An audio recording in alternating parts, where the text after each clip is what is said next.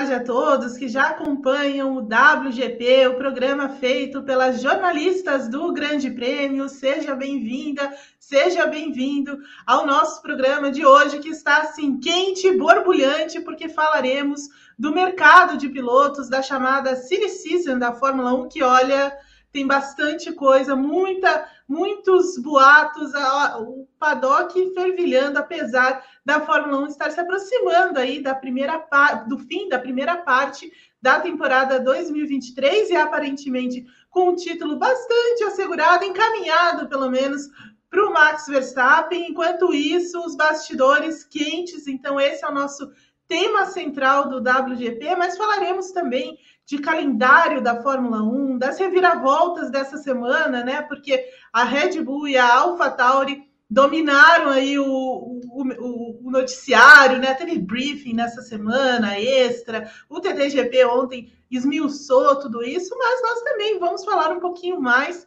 sobre a Red Bull e o que ela pensa do futuro. E para isso tenho comigo aqui Luana Marino e Juliana Tesser. É, Pedro Prado está na produção desse programa e vamos começar o nosso WGP dando uma boa tarde para a Ju é, e já pedindo o destaque inicial dela. Tudo bom, Ju? Oi, Eve, Lu, Pepe, pessoal que está assistindo a gente. Bom, vamos destacar o álbum, né, que teve essa carreira, assim, foi jogado para o escanteio, agora virou o queridinho da galera. É, é uma descida e ascensão meteórica, né? Vamos ver o que o destino vai reservar para ele. É verdade, falaremos bastante do Ansucinha, nosso querido Albinho. É... Olá, Luana Marino, como está? A Luana está um pouco temerosa, viu? Já vou avisar de cara, porque é... tem uma ventania em todo o Brasil, aparentemente, né? Tá, tá lidando com um ciclone.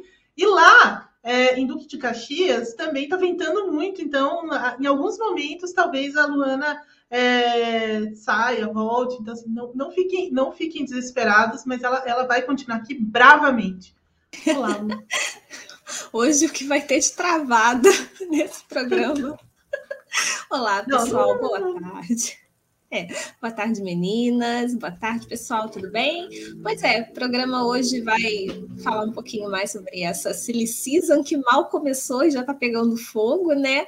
E o meu destaque inicial vai para Red Bull indo atrás do álbum, né? Que a gente vai falar sobre isso. Eu achei muito engraçado, muito engraçado. Na verdade, eu, eu já até tinha falado sobre isso uma vez, que se eu fosse a Red Bull, eu iria atrás do álbum. Apesar de ser uma baita cara de pau, mas é porque realmente é um piloto que está crescendo, está se destacando muito. A gente vê o amadurecimento dele. Mas ele disse, ó, não, não me quis quando eu estava não me quis quando eu ainda cometia meus erros, agora não venha atrás de mim. Eu que estou levando a Williams nas costas. Então, esse é o meu destaque inicial. É verdade, falaremos sobre isso. Helmut Marco foi sim atrás de Alexander Albon para tentar encaixá-lo ali na, na Red Bull, que vive uma situação das mais curiosas, não é, não é de hoje, mas a, a gente vai eh, destrinchar um pouquinho mais isso, porque é, é, muito, muito curiosa a situação da equipe que lidera a Fórmula 1 nesse momento, né? Mas antes da gente falar de tudo isso, eu quero pedir a você que deixe o like nessa maravilhosa atração, para que a gente possa espalhar a palavra dessas mulheres jornalistas incríveis por todas as plataformas, né? Então, hoje, por exemplo, né, aqui no, a gente está aqui no YouTube, mas está em outras plataformas, Twitch, Twitter, Facebook, TikTok. A Ju vai fazer uma dancinha depois. Mas olha, não, hoje não. Ah, que pena. A Ju eu, não tem muito talento para dançar, sabe? É uma coisa um pouco triste. Sei, sei. Você não me engana, não, Juliana Tess. Olha só, é, deixa o like então nessa atração, por favor. Se você ainda não se inscreveu no nosso canal, esse é o momento. Inscreva-se no nosso canal e acione o sininho é, e permita que o seu celular receba as notificações, assim você não perde nada do nosso conteúdo. Bom, vamos, vamos começar com a Red Bull, na verdade, porque tem a ver com, com o destaque aí da, da Lu, do Alexander Albo, mas também da to, de toda a movimentação que houve dentro da Red Bull nessa semana, né? Como se sabe, a, a Red Bull decidiu ceder gentilmente o Daniel Ricardo para. Eu adorei esse, eu adorei isso. Ceder, ceder o Daniel Ricardo para a AlphaTauri. Porque ela demitiu né, o, o Nick DeVries. O Nick DeVries já vinha na Berlinda há muito tempo. O Helmut Marko, que é o consultor da Red Bull e o cara que escolhe, que faz toda essa escalação, já tinha dado um ultimato para o Nick DeVries lá e entre Espanha e Canadá e tudo mais, mas não deu nada certo, né? O pobre Nick De Vries agora é o último colocado do Mundial de, de Pilotos, porque o Sargent chegou na 11 colocação, então caiu bastante de rendimento. E aí o Helmut Marko tem, né, decidiu se livrar do pobre Nick De Vries e chamou para o lugar dele Daniel Ricardo. Tem muito, tem muito simbolismo nisso tudo e tudo mais, mas tem uma coisa que, que me pega muito na Red Bull, e depois eu vou passar para vocês, é o momento esquisito dela, né? Porque ela é a única equipe do grid que tem uma, um, um time júnior, né? Que é um time caçula ali para receber esses novos caras, e de repente tem o Daniel Ricardo lá dentro, que já tinha o Nick De também, que era totalmente fora do, do, do programa da Red Bull. Então, um pouco estranho, né, nesse momento, que ela desperdice tantos talentos, e daí, assim, tomou um não do, do Alexander Albo, que também tem um grande simbolismo nisso, e teve que recorrer a Daniel Ricardo. Eu vou começar pela Lu agora. Ô, Lu, é, tem alguma coisa muito errada nas decisões que o Helmut Marko vem tomando, né? Sim, sim, a gente já, já vem até falando sobre isso, porque não é, não é uma coisa recente. É, o Tsunoda, quando ele sobe, ok, ele, faz, ele fazia parte do programa, mas é muito mais por um apoio da Honda do que propriamente pegou ele lá, é o grande prodígio dessa academia, vamos levar para a Fórmula 1. Antes disso, a Red Bull já começava a dar sinais de que ela não ia mais por esse caminho na AlphaTauri. Tanto que o Tsunoda parece que está criando raízes, né? lá, na, lá na AlphaTauri, seja lá qual for o nome que a equipe vai ter no ano que vem.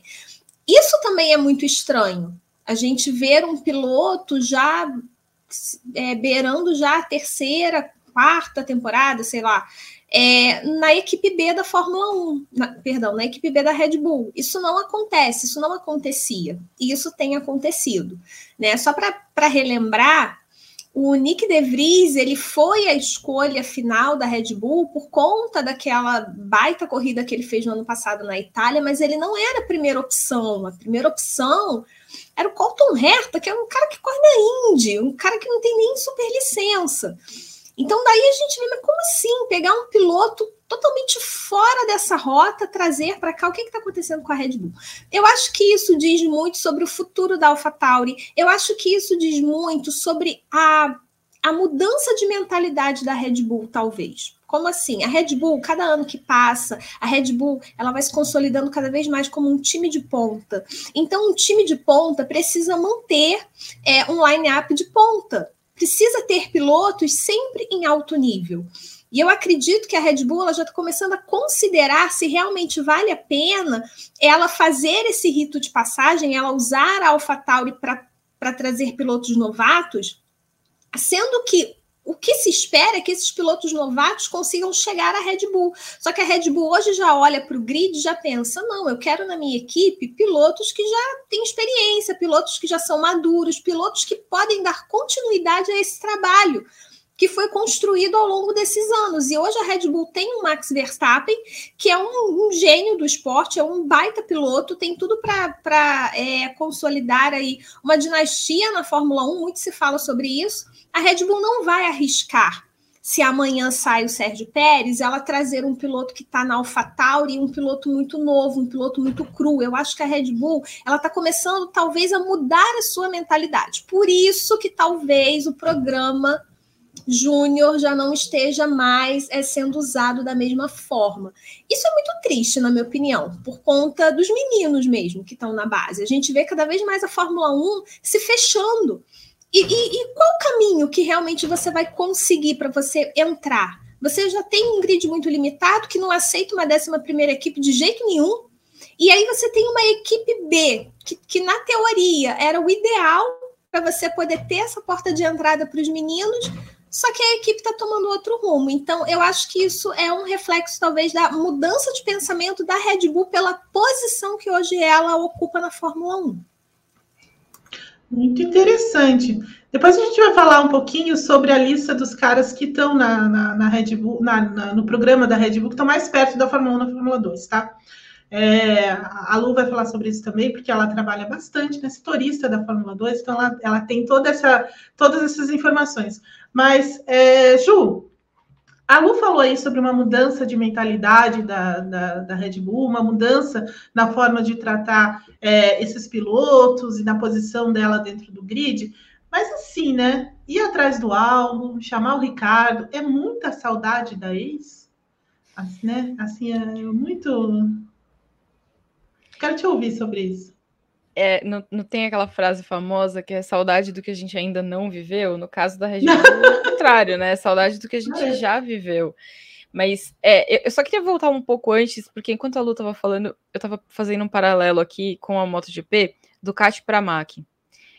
A Ducati saiu de uma fila de anos com um cara que ela desenvolveu ali, né? Ela pegou o Peco, levou para a Pramac, desenvolveu na Pramac, antes de chegar na equipe principal. Então eu vou insistir naquilo que eu falei na semana passada. Para mim, o erro do programa de, de, jovens pilotos da Red Bull é o Helmut Marko. Porque assim, jovem piloto não nasce pronto, cara. E outra, o, o, próprio Verstappen, eu acho que é mais fruto do acaso de ter dado certo, de ter pulado tantas etapas e deu certo, do que efetivamente, nossa, olha que triunfo. Porque a gente não pode tratar como se o mundo inteiro fosse ter tipo um Verstappen a cada esquina, porque se tivesse, ele não seria tão especial. E eu acho que falta eles terem essa, essa noção, sabe? Eles estão pedindo de todo mundo que eles sejam um, um, prodígio, quando essa não é a realidade de todo mundo. Então eu acho que o problema está também na, na, na, maneira como eles querem desenvolver pilotos. Né? A Ducati tem feito isso muito bem, e daí o fruto do sucesso da Ducati. Mas se a gente olhar para alguém que tem ali alguns laços com a Red Bull, Olha a KTM. Né? A, o sonho da KTM é ter um piloto que ela desenvolveu em casa campeão mundial.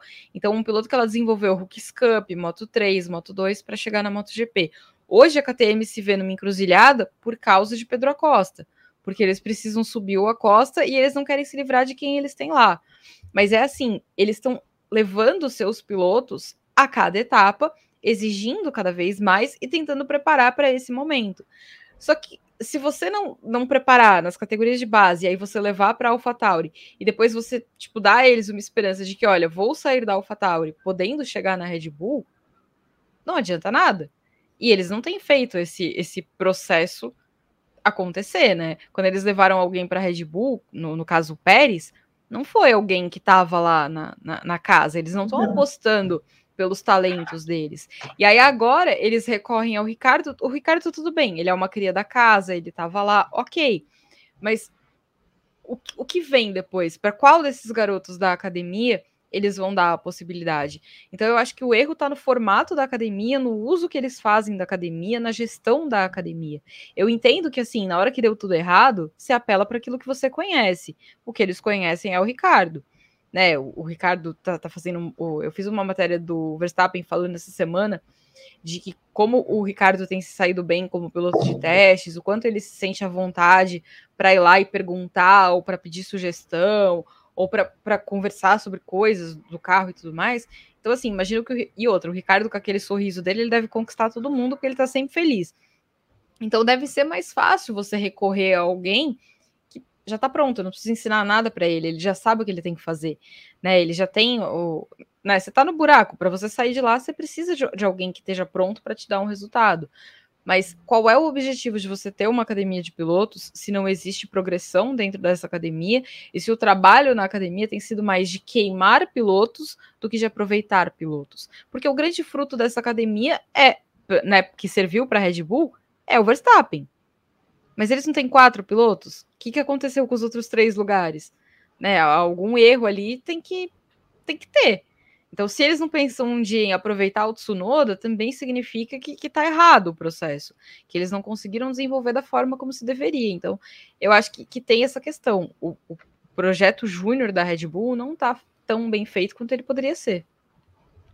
É verdade. E aí, pegando um gancho, por isso que você disse, é, por, todo, por tudo, pelo paralelo que você fez, e por isso que você falou agora no final, a impressão que deixa é que a Red Bull desperdiçou um monte de nomes, incluindo do álbum. né? Porque é, a Ju falava ali sobre o tempo de desenvolvimento, não teve tempo de desenvolvimento, né? O álbum não teve tempo de desenvolvimento, antes dele o Pierre Gasly não teve tempo de desenvolvimento, e só esses dois, assim, pegando de mais recente, já seriam boas opções para a Red Bull. E ela não tem essa, essas opções, ela tem que recorrer a alguém lá de trás para tentar fazer isso. Ela até tentou com um álbum, mas um álbum, daqui a pouco a gente já vai entrar na, no assunto dele, mas assim, ela foi atrás dele porque realmente hoje ele é a bola da vez na Fórmula 1, né? Então, assim, ele passou por lá. E mesmo quando ele foi, ela resgatou ele, porque ela já, ele já estava fora do, do, do programa, né? O álbum estava lá indo para a Fórmula E quando a, a Red Bull chamou ele de novo, né? Então, assim, tem alguma coisa errada no sentido dela desperdiçar esses talentos, que é isso que a gente estava falando agora. Não tem um tempo de maturação, um tempo de desenvolvimento.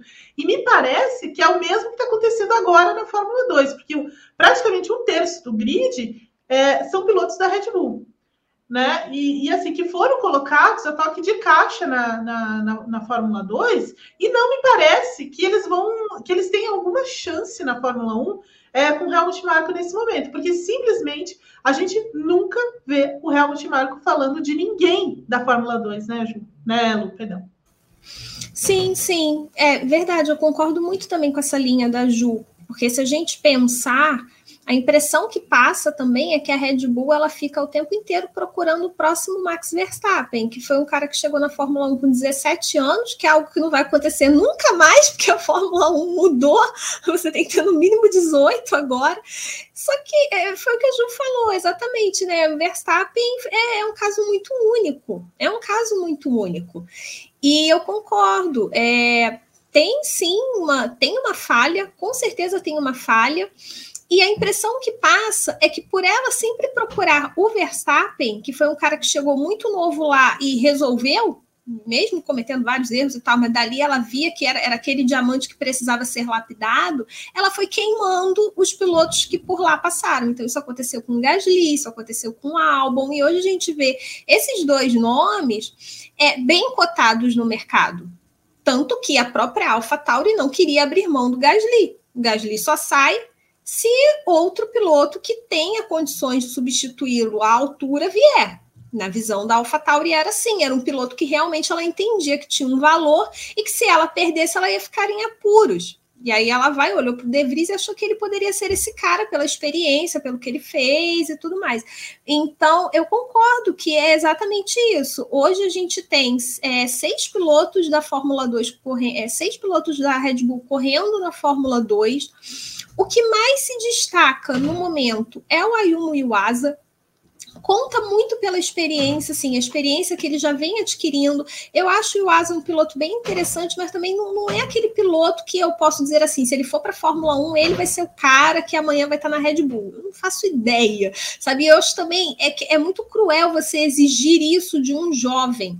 Sabe, há uma diferença muito grande entre você guiar um F2 e você guiar um F1 então, precisa realmente ter esse período de adaptação. Eu acho que tem que rever essa questão de testes de alguma forma. A Fórmula 1 fica o tempo todo querendo é, cortar gastos, só que isso acaba, essa ausência de testes acaba sim prejudicando esse processo de renovação. E as equipes de ponta não vão arriscar colocar um novato, elas vão querer um piloto pronto. Então é por isso que a gente está vendo aí Daniel Ricardo voltando, já entrando na fila para uma Red Bull da vida, o Carlos Sainz, que é um cara que já tem bagagem sendo cotado para outras equipes, sabe? É o, a, a, a Mercedes tentando renovar todo custo com Hamilton, porque é um cara de 38 anos, que é um, também outro também grande desse esporte, é um cara que você não pode perder, porque se perder vai botar quem no lugar? Então a questão é essa: você perde esses nomes, você vai colocar quem no lugar? Então tem uma falha grande aí, sabe? A gente tem o Enzo Fittipaldi, que está na academia também, primeiro ano dele como piloto Red Bull, já é o segundo ano dele completo na Fórmula 2. Vem tendo uma temporada, não talvez não tanto quanto a, a, torcida esperava, enfim, por conta de algumas questões da Carlin, porque tem isso também, às vezes o carro não, não desempenha conforme esperado, exige do piloto que ele tenha, assim, fins de semana mais de corrida de recuperação, e isso acaba atrapalhando pontuação e tal. Então, é uma temporada que não tem permitido a ele, eu acredito que mostrar exatamente todo esse potencial que ele tem. Então, não dá para imaginar que o Enzo, por exemplo, possa ser uma primeira opção. A mesma coisa está acontecendo com o Isaac Radiar, que eu acho um cara super talentoso, mas também o carro não vai, sabe? Ele tem muita dificuldade de classificação, prejudica bastante a corrida dele também. O Iwasa, em contrapartida, é o cara que está conseguindo se destacar na Fórmula 2 hoje, está em terceiro no campeonato. É, tem aí condições de chegar até o fim brigando pelo título. E não podemos esquecer do Leon Lawson, que foi para a Super Fórmula. Ele também fez uma temporada de Fórmula 2. Eu agora só não me recordo se foi a segunda temporada dele de Fórmula 2. Eu acho que sim, no ano passado. Preciso checar direitinho. E esse ano ele foi para a Super Fórmula. Ele é reserva da Red Bull, é reserva da AlphaTauri. É um cara que está cotado. Porém, repetindo, é novato e não significa que ele vai para a AlphaTauri para ser o piloto Red Bull. A gente é, é, é muito mais, seria muito mais. É, como é que eu vou dizer? Seria muito mais é, aceitável, talvez, não sei se essa seria a palavra, mas seria muito mais. É, tá, tá me fugindo a palavra, mas. É, exato. A gente natural. vê. É, natural, isso. Seria muito mais natural a gente ver o Lawson no lugar do Tsunoda, por exemplo, que eu não acho que o Tsunoda vai criar raiz lá, do que imaginando ele entrando nessa rota que o Ricardo acabou entrando acabou voltando. Porque claramente a rota do Ricardo é, é a da Red Bull, pela bagagem que ele tem. Eu não vejo um novato hoje entrando nessa rota. É Mas verdade, assim. Pode falar. Não, só, só, uma coisa que, que eu queria levantar, assim. No caso da MotoGP, a gente vê que a Moto 2 foi criada para ser uma base ideal para a MotoGP. Então, o salto de Moto 3 para Moto 2 é um salto grande para você aproximar as duas categorias, né? Aproximar a Moto 2 de MotoGP. Então, é uma moto mais pesada, é uma moto mais, com mais eletrônica, é uma moto que deixa o piloto mais pronto. Será que não, não seria o caso também da FIA olhar para a Fórmula 3 e Fórmula 2 e entender assim o que falta nessas categorias para eu permitir que quando o meu piloto chegue na, na, na Fórmula 1, ele já esteja mais preparado? Será que não falta tentar aproximar um pouco mais a Fórmula 2 da Fórmula 1? É claro que a Fórmula 1 nunca vai, é, a Fórmula 2 nunca vai ter o mesmo nível de tecnologia e tudo mais, mas ter alguma semelhança maior para que quando o cara saia da, da Fórmula 2, o susto não seja tão grande, para que as equipes não tenham que temer colocar um novato ali, para que eles possam ter a confiança de que assim, ó, esse cara que desempenhou bem na Fórmula 2, ele vai conseguir guiar esse carro sem maiores problemas, ele vai ser uma solução. Será que não falta isso também de olhar para as categorias de base para que elas sejam efetivamente uma categoria de base, não só uma coisa assim para preencher o espaço é, da minha programação ou para você ocupar os pilotos? Se, se, você, se você usa isso de base, então ela tem que ser uma escola ideal para aquilo que está tá em cima. Né? Então a Fórmula 3 tem que preparar bem para a Fórmula 2 e a Fórmula 2 tem que preparar bem para a Fórmula 1. Eu concordo com você, Ju. Eu tento concordar sim.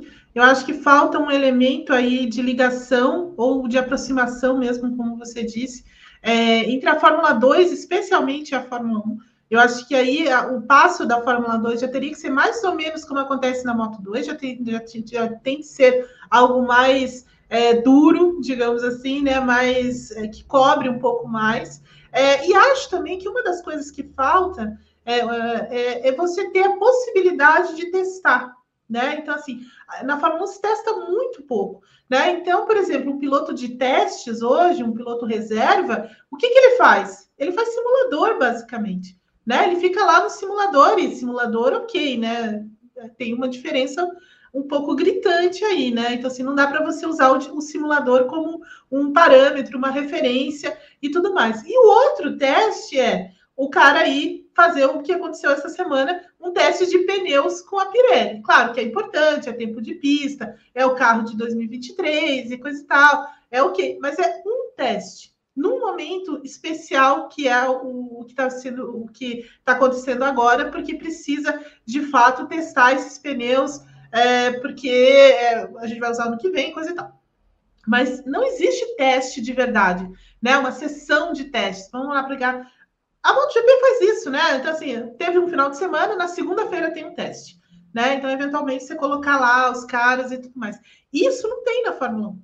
Então, assim, o, o, o programa, hoje a maioria das equipes tem programa de jovens pilotos e tudo mais, mas esses caras ficam estagnados, eles não fazem nada. Né? Eles não estão participando de um teste, eles não estão lá andando com o carro, com o carro atual. Então, assim, como, como que você vai dar alguma bagagem, alguma, alguma, algum ponto de referência para desenvolvimento se os caras não andam com os carros também? Né? Esse é um ponto falho na minha, na minha visão. O que, que você acha, Lu? Ah, eu concordo, eu concordo com você. A ausência dos testes é um problema. E assim, só acrescentando sobre essa questão do simulador, ok, a gente sabe que é, desenvolvimento em simuladores é uma coisa que realmente faz parte da Fórmula 1, mas vale lembrar que ninguém ninguém viu o bendito do porpoising nos simuladores, e aí quando todo mundo chegou lá na pré-temporada, meu Deus, temos que mudar o assoalho. Simplesmente a gente vai ter que mudar a peça-chave do carro porque ninguém viu. Né? Então, é ok simulador, mas isso não forma piloto. Então não tem como você realmente pegar esse piloto que passa o tempo inteiro só em simulador e computador, e simulador e fazendo esses testes na, esses testes na fábrica e você exigir que o desempenho que ele apresenta lá seja o mesmo que ele vai apresentar quando ele realmente entra no carro e vai para a pista. É completamente diferente. Completamente diferente. Então, concordo sim que precisa haver uma ponte muito mais eficaz entre Fórmula 2 e Fórmula 1. Acho sim que a Red Bull hoje ela não tem mais aproveitado esses meninos, porque ela realmente ela olha e fala: ah, ninguém aqui é o Verstappen e a gente não vai ter, não vai ficar esperando esse tempo para até maturar para a gente ter o nosso, de novo, o nosso piloto de ponta. Ela fica buscando de novo no grid. Só que é errado, é um baita de um erro. É um baita de um erro, e assim, é muito preocupante sobre essa, esse futuro, nessa né, renovação desse grid. É verdade. É, que afinal de contas nasceram tantos Max Verstappen depois, né? Tantos Mark Marques, né? Mas assim, é, só para fechar esse. Dá em árvore, né? Tem no quintal do, do, do Helmut Marko, tem uma árvore que ó, planta é, Max Verstappen à toda. então, só para a gente fechar esse, esse primeiro tópico, a pressa da Red Bull me parece que está tá minando todas as chances aí e tudo que eles têm investido nessa, nessa molecada. E aí, falando do. já puxando o nosso, o nosso gancho para o Alexander Albon, que foi do, do, do, programa da Red Bull, foi tirado de lá, depois resgatado novamente, foi lá para ser companheiro de equipe do Verstappen, é, não, não, não conseguiu desempenhar, né? Ele, ele ficou, é, ele teve até uma chance maior do que é verdade, né? Ele teve até um tempo maior do que o Pierre Gasly, mas ainda assim era necessário desenvolver um pouco mais, a Red Bull não quis, e daí mandou ele embora, trouxe o Sérgio Pérez, como a gente sabe. Sérgio Pérez, longe de ser, né, passou longe do programa da Red Bull a vida toda, mas aí os caras acharam que ele seria uma boa, uma boa opção. E aí tem pressa, viu? Do mesmo jeito que aconteceu com o Nick De Vries, o Sérgio Pérez foi para a Red Bull por causa daquela vitória lá em Sakir com a Force India, Racing Point, é, Aston Martin agora, todos esses nomes aí. Então, assim, ela, ela precisou de uma corrida só para falar, não, esse cara pode ser o cara, então vamos é, vamos chamar esse cara e ele vai ser o nosso o nosso piloto. Então, assim, e ela faz isso, então, assim, é uma pressa em chamar, mas nenhum, assim, ela tem uma pressa em chamar, mas nenhuma nenhuma contrapartida ali de esperar o cara né, se desenvolver e tudo mais. E o álbum hoje está na Williams é, brilhando na Williams, né, trazendo os resultados para Williams, é, pontuando com frequência, usando tudo que dá né, do carro da Williams, que não é lá essas coisas, né, tá longe disso, mas é um carro que vem no desenvolvimento. A Williams hoje é, pertence a um grupo de investidores e está fazendo uma reestruturação técnica das mais interessantes lá dentro.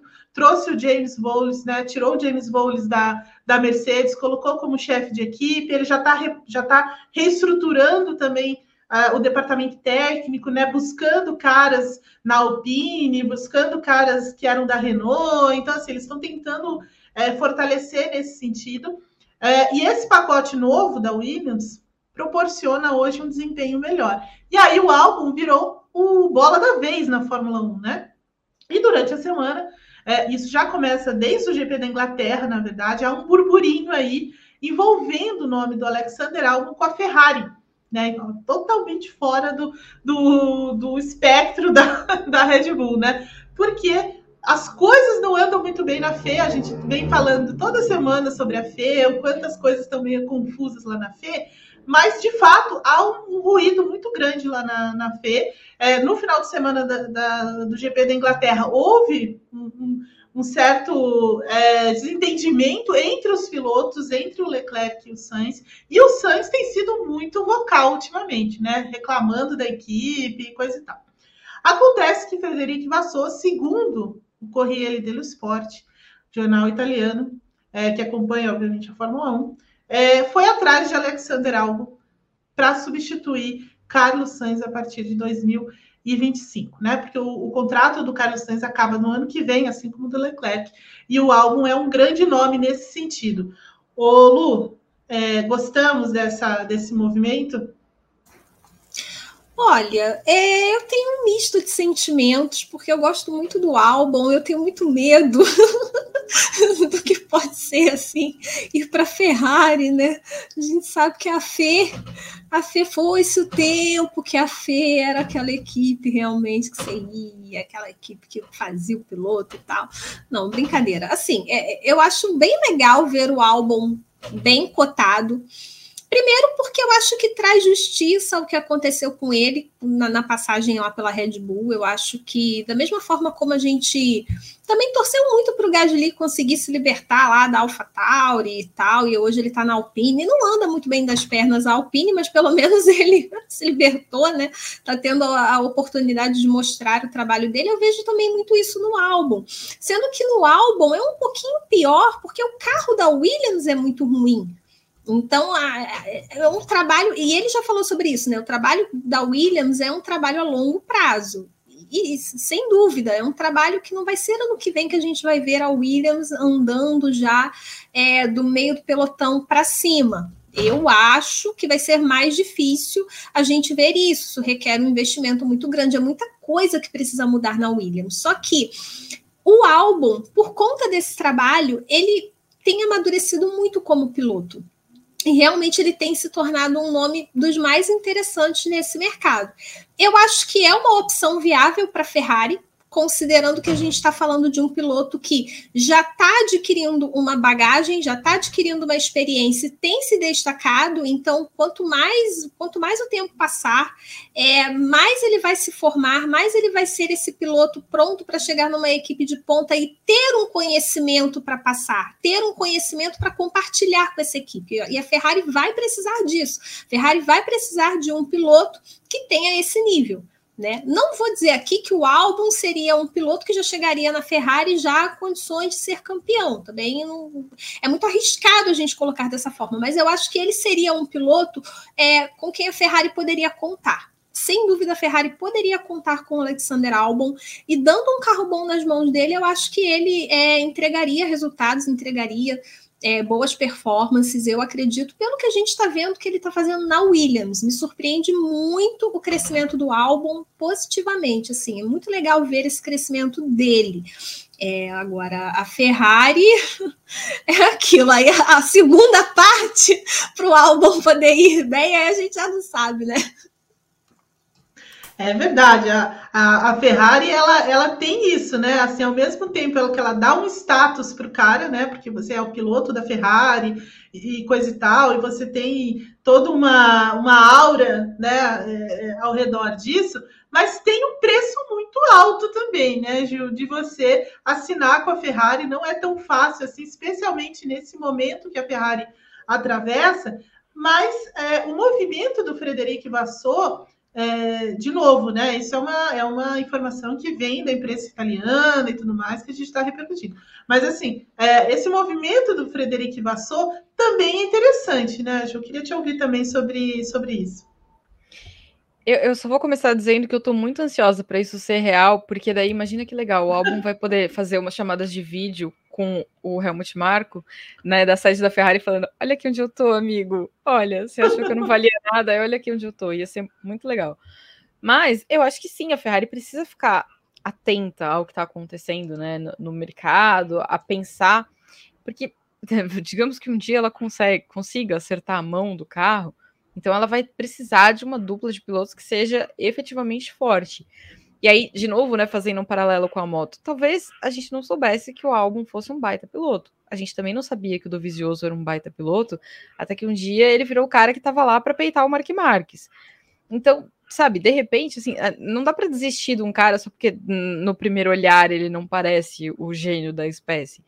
Sabe, eu acho que qualquer piloto que consiga se destacar na Williams, que coitadinha, tá arrastando corrente há milênios, é alguém que, que, que, vale ficar de olho, porque ele, ele tá basicamente brilhando numa carroça, né?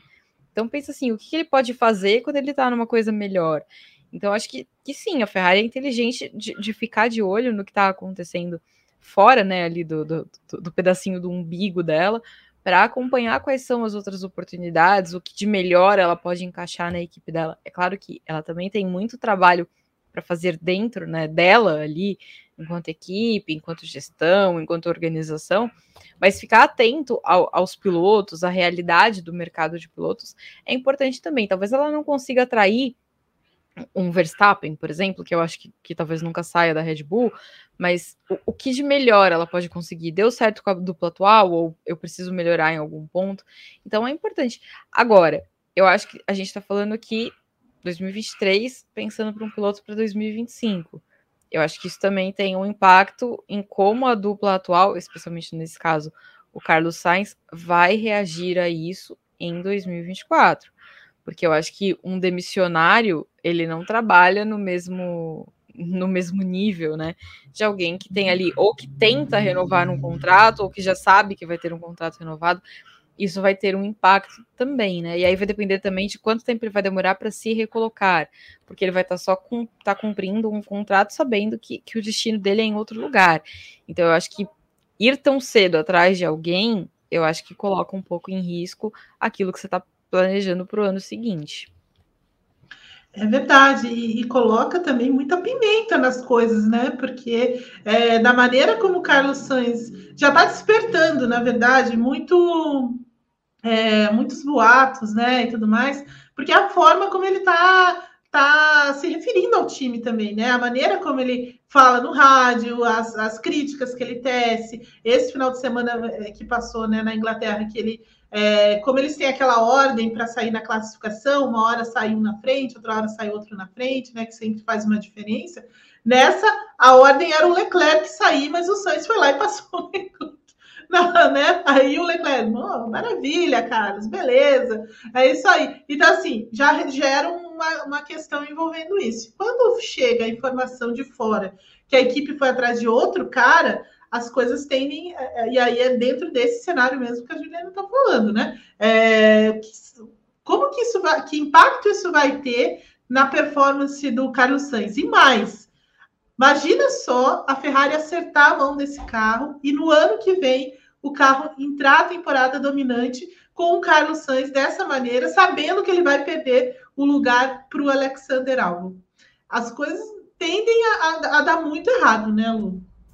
Ah, sim, é verdade. Mas uma coisa também que, que vale a gente colocar aqui é que antes desse burburinho já se falava que o Sainz estava sendo sondado para ir para a Audi e ele negou Diz que não, ele não sabe de onde vem essas. Achei engraçado ele falando, ah, isso parece até história de jornalista que está querendo, assim, ah, sabe, dar aquele furo de reportagem para dizer eu fui o primeiro a noticiar que o Sainz foi para a Audi. Mas a gente sabe que onde há fumaça há fogo na Fórmula 1. Nunca, nunca é sem fundamento, ainda mais considerando que o pai de Carlos Sainz que também é Carlos Sainz, é um cara que tem muita ligação com a Audi no Rally.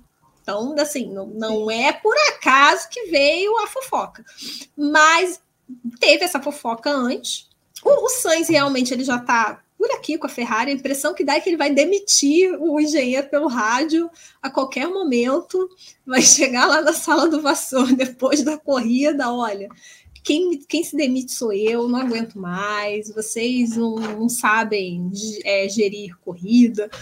Mas eu acho que é um movimento natural, natural assim, a partir do momento que você tem um rumor que fala que tem uma outra equipe interessada nesse piloto. Esse piloto claramente não está satisfeito. Aonde ele está? Tem um contrato que, ok, tem mais uma temporada ainda para cumprir, mas o que, que, são contratos na Fórmula 1? Nada, né? Contratos se rescindem. Então, você tem todas essas, todo esse cenário, todo esse desenho. Você vai ficar esperando acontecer? Eu vou, vou, vou ver se eu consigo, pelo menos assim, jogar uma, é, jogar uma sementinha aqui nessa terra para ver se, se brota alguma coisa, né? Eu vou ali sondar o rapaz, vou tentar assim mostrar para ele que ó, estamos de olho em você, ó, parabéns pelo seu desempenho, tem, tem chamado a atenção. Se quiser, tá aqui meu cartão, meu WhatsApp, a gente conversa. Então eu acho que é até natural, não, não me espanta muito, ainda mais sendo Alexander Albon, né? Como a gente já falou, é o cara aí que tá no momento, é a bola da vez no momento. Mas eu concordo com a Ju, eu acho que realmente é, talvez seja um pouco cedo, né? Talvez seja um pouco cedo, e como você falou, é a Ferrari vai ter aquele baita carro no que vem, como é que fica, né? Não é, não vai ser a primeira vez que isso acontecer. Aliás, Fernando Alonso que diga, né? Porque geralmente ele tá numa equipe e sai da equipe, a equipe fica boa, vai para a equipe que tá boa a equipe fica ruim. Dois anos, porque o, o, o Alonso fez isso duas vezes, né? Bom dizer isso aqui, só um parênteses, né? Quando ele foi para a McLaren, ele acertou com a McLaren também muito antes, né? Com uma temporada quase de, de diferença. E quando ele foi para a Ferrari, a mesma coisa. Tanto que a, a, Ferrari, na época, tinha contrato com, com Kimi Raikkonen, né? E, e despanchou o contrato pra, por causa do Alonso. Então, assim, o Alonso sempre é, né, fazendo esse tipo de coisa. Mas é, é que a vida é feita desafios, né, gente? Tem que procurar qual é o que vai te desafiar mais. Então, às vezes ele pensa assim: ah, um carro bom, imagina. Acabou. Fiquei sem luz, ó. Fiquei sem luz, mas estamos aqui, firme e forte na, na 3G. É o. É, o, é a ventania. Ah, voltou. É a ventania. Nós estamos culpando o ciclone nesse momento por deixar a, a, a, luz tão instável lá na casa da Luan. Então, assim. Tá rolando a refilmagem de Twister, né? Daqui a pouco passa a vaca voando. Ai, que bom.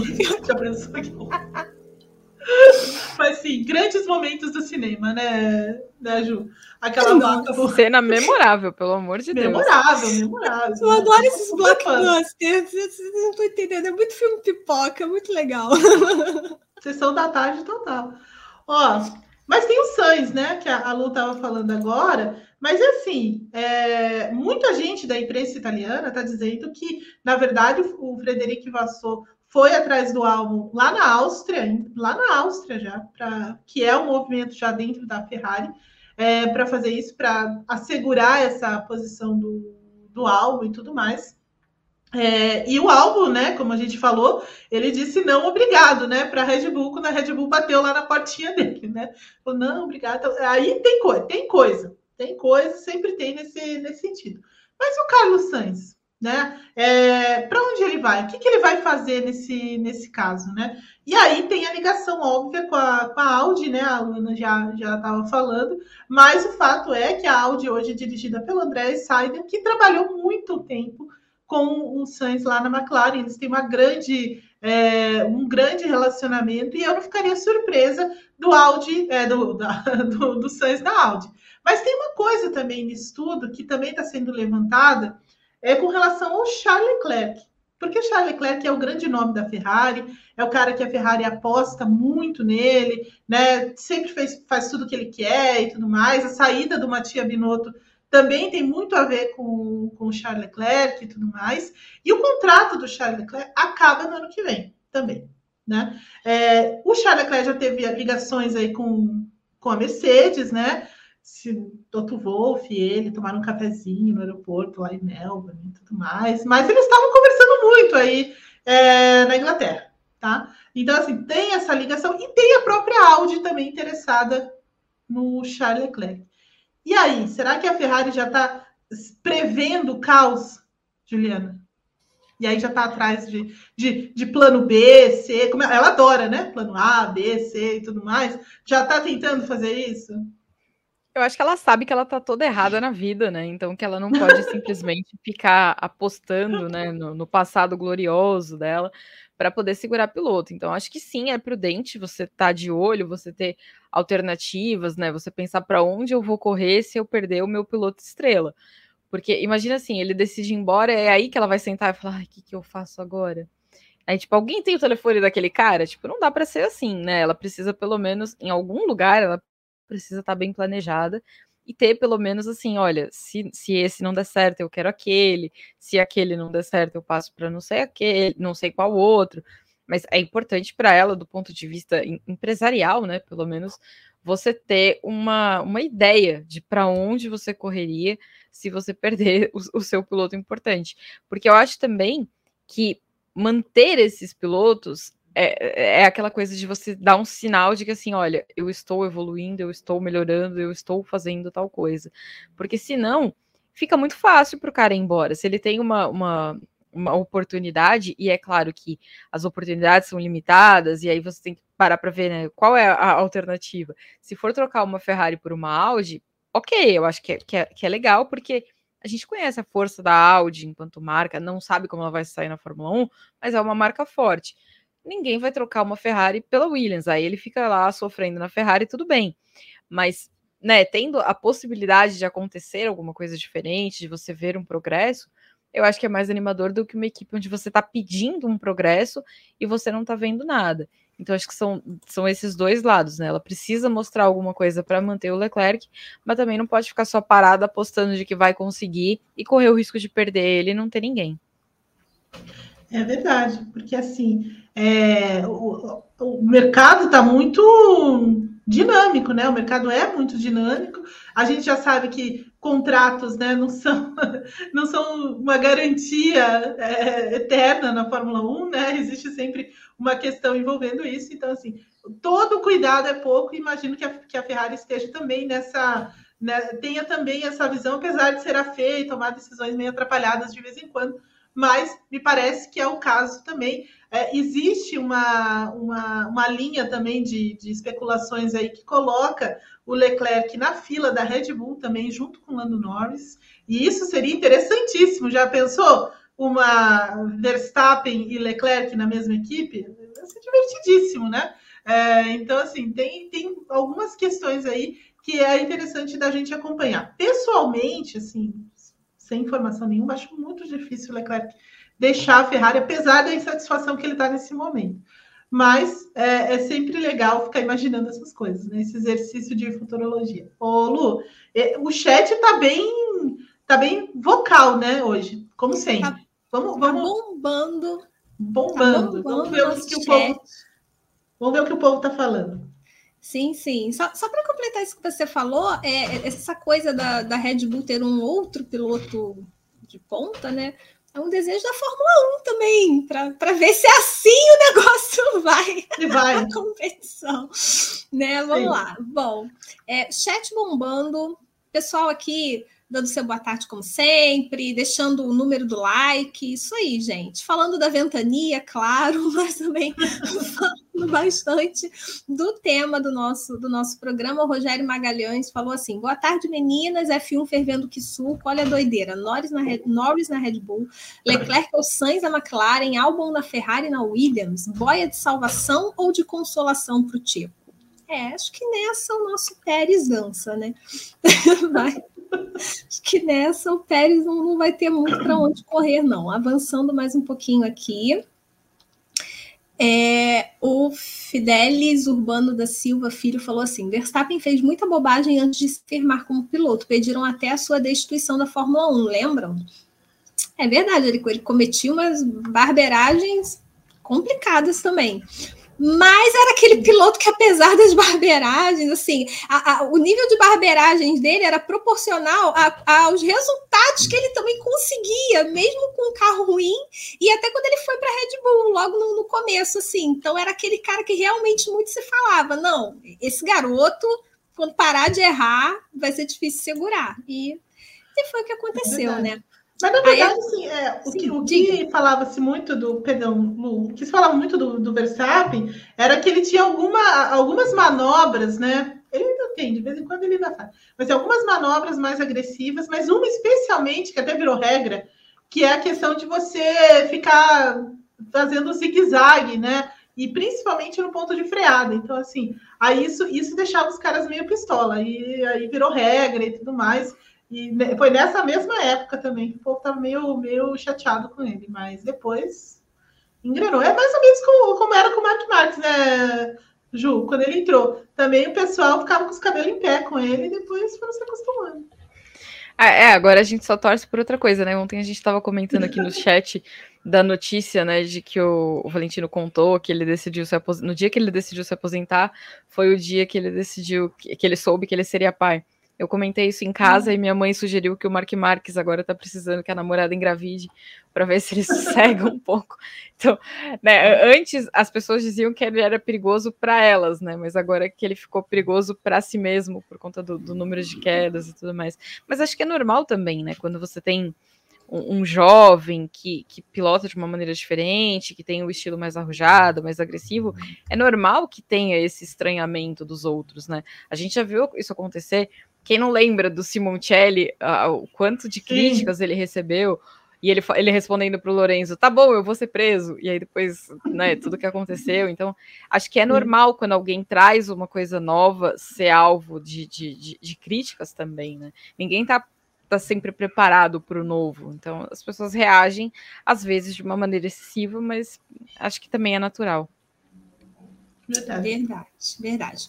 O Luiz, Luiz George falou assim: Buemi, Verne, Félix da Costa, Hartley foram campeões em outras categorias depois de serem chutados pela Red Bull. Aí o Caio Heidrich falou: preferiram trazer o Kvyat de volta a Toro Rosso ao invés de dar chance ao da Costa. Aquelas decisões controversas da. Né? O Monteiro Ribeiro Design falou assim: é, ah, cadê? Não, não, perdi o comentário dele. Uh, cadê, cadê? Gente, tem muito comentário. Meu Deus, muito, muito comentário. Daniel Dantas tá concordou com a Ju, falou assim: isso que a Ju disse é verdade, porque os caras sobem para a Fórmula 1 e já chegam queimados se não forem bem nas cinco primeiras corridas. Aí a gente teve aqui o Paulo Antônio Hickley, que é membro por 32 meses já. Se você ainda não é membro, seja membro aqui. A Fórmula 1 deveria colocar os pilotos reservas para correr as sprints valendo pontos para o campeonato de equipes. E aí, meninas, o que vocês acham? Eu, eu, eu acho que seria, seria uma coisa interessante para dar assim, uma razão para existência dessa bendita sprint no calendário da Fórmula 1. Eu gostei da ideia. Pode ser. É que eu acho que talvez não cumpra o objetivo da categoria com a existência da, da sprint, né?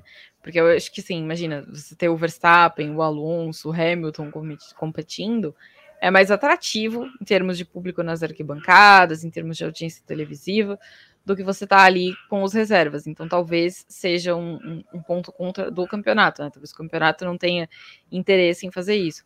Acho que seria interessante no sentido de você manter esses pilotos ativos, mantê-los preparados e tudo mais. Mas eu acho que, que não seria uma ideia viável, não. Aqui, o Rogério Magalhães falou assim: aliás, na linha do que a Ju disse da preparação, tem de rever esse negócio do, do campeão da Fórmula 3, Fórmula 2, ter de sair da categoria no ano seguinte, porque aí ele fica mais verde ainda. Isso eu concordo totalmente. Isso já foi uma Sim, coisa que a gente já discutiu bastante, né?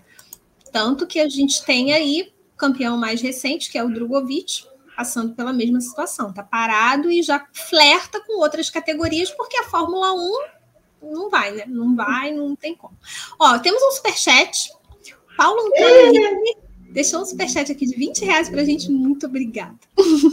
Cada piloto reserva pilota três corridas com o carro do primeiro piloto e três com o carro do segundo piloto. Ou seja, teríamos 10 novatos em cada sprint.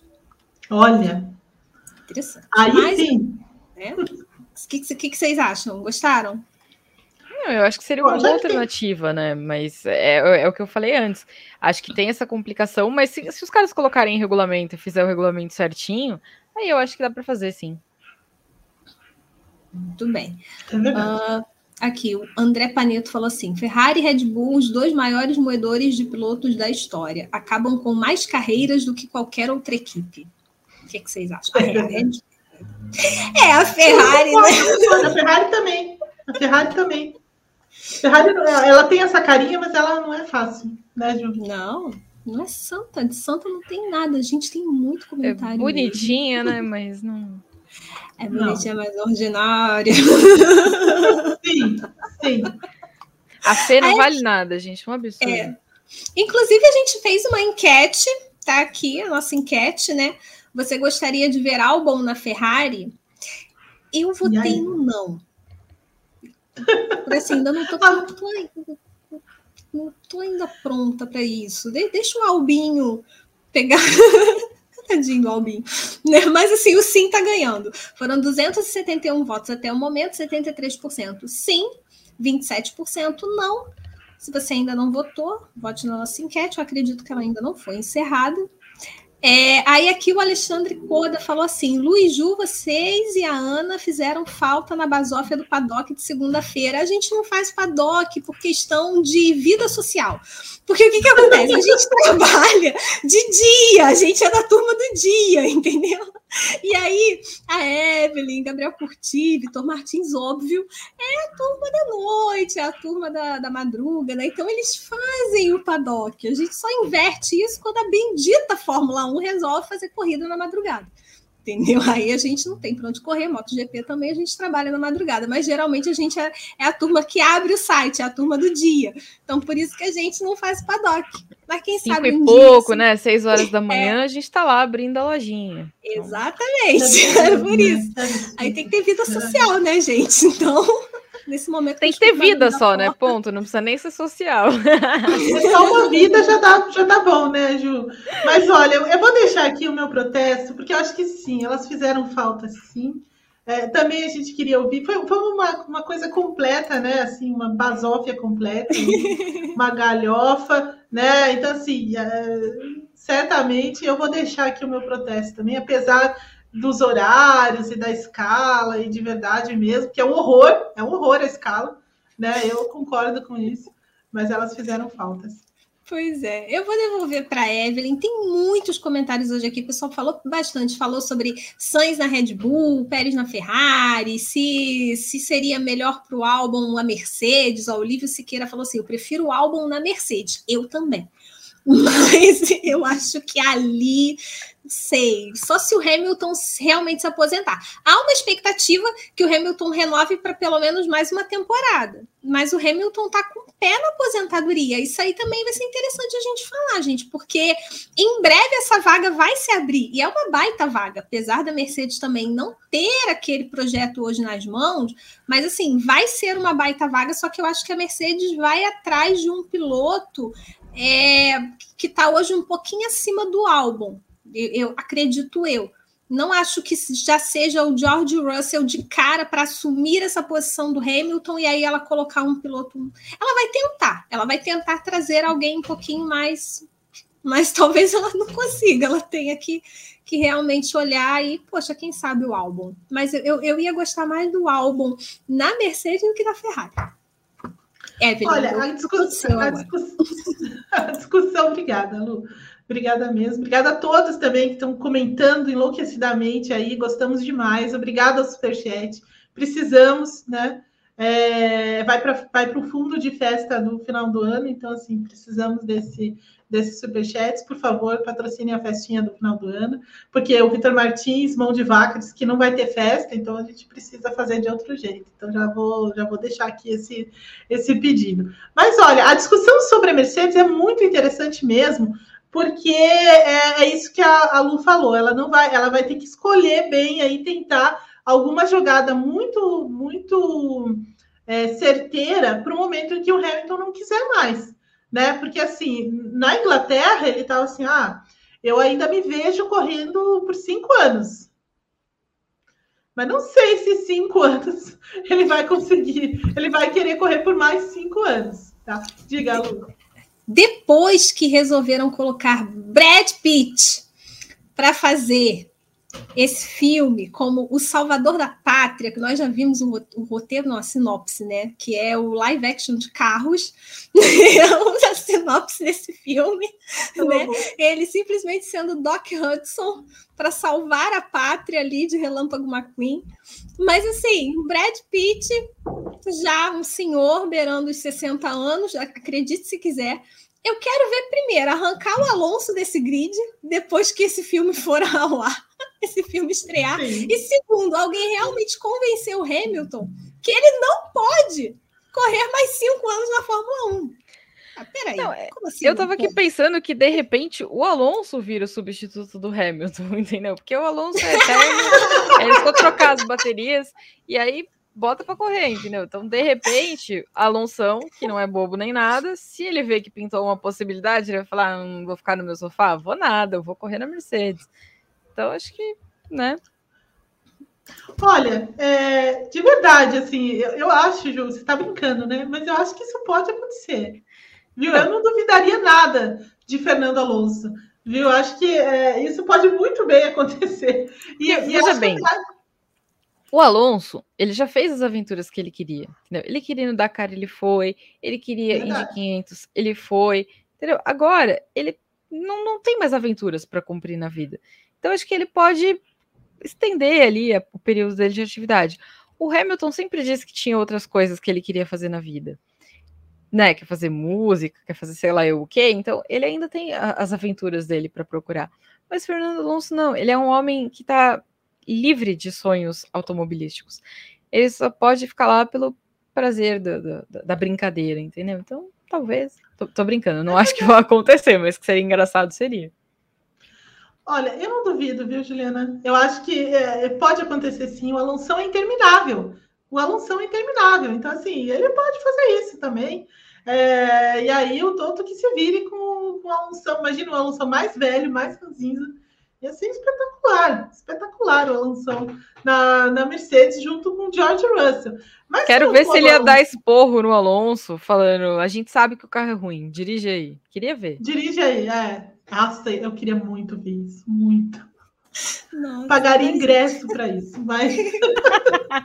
não, o mas do valor, né? Sim, sim. É, mas a Mercedes está em maus lençóis, viu? Se a gente for pensar bem, ela está em maus, em maus lençóis porque alguém no nível do Hamilton só sendo o Verstappen, né? E não vejo o Verstappen nessa, nessa condição de que vai abandonar a, a Red Bull. Ele tem um contrato muito longo ainda, muito longo. Provavelmente ele já vai até ter netos quando acabar o contrato dele com a Red Bull nesse momento. Acho muito difícil ele para o Mercedes.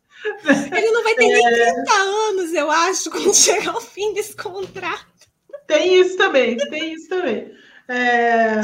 Verstappen, inclusive, que não tá nem aí pro filme, né? Não tá nem aí pro filme, diz que tanto faz e tudo mais. Desagradabilíssimo, inclusive, né? Todo é. mundo animadão por ver o Brad Pitt e ele nem aí. Absurdo.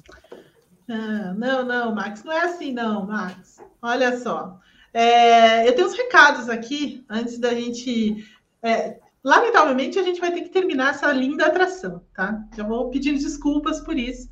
Mas antes, é, eu tenho alguns, alguns recadinhos, porque no final de semana tem Fórmula E lá em Roma, que é praticamente a rodada, é, a penúltima rodada da temporada da, da Fórmula E, que tem transmissão, claro, do Grande Prêmio.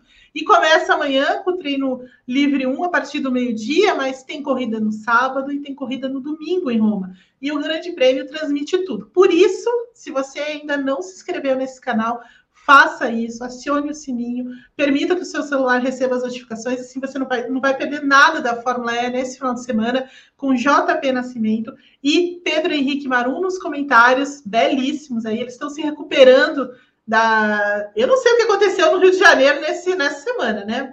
A Lu escapou disso, mas todo mundo ficou doente no Rio de Janeiro. então, sim, mas eles já estão bem, eu acho que eles já estão melhores e vão participar aí da transmissão do fim de semana. É, tem Indy também, com Gabriel Carvalho e Alessandro Pinheiro. Então, assim, com, é, é, é, é tudo no grandepremio.com.br. Não dá para Eu percebi nada. que quase escalou o álbum para essa vaga, hein? Verdade, quase. quase. O álbum a bola da vez, né, Ju? Eu queria o álbum na redação do, do Grande Prêmio. Quem não queria o, o, o Assucinha? Eu muito. Pedro Henrique Marum, se não assistir, vamos mandar a polícia direto na sua casa. Exatamente. Exatamente. Pedro Henrique. Tá? Então, confira, acompanhe tudo da Fórmula E lá é, em Roma dessa vez, né? Já se encaminhando para o final da temporada, que tem transmissão, claro, do Grande Prêmio. Tá bom? Olha só, é, tem vídeo no canal 2, tem material todo aí no grandepremio.com.br, então não dá para perder nada, acompanha lá. Por enquanto, nós ficamos por aqui. Eu agradeço demais a todo mundo que comentou, foi muito, foi muito legal. É, superchats e tudo mais. Agradeço também a Juliana Tesser, a Luana Marino, ao Pedro Prado e a Carol Vigílio, que está ali nos bastidores. Ela vai. Um dia vocês vão, vão saber o que nós estamos preparando, tá bom? Por hoje é só. A gente volta na próxima semana. Bom final de semana a todos. Tchau.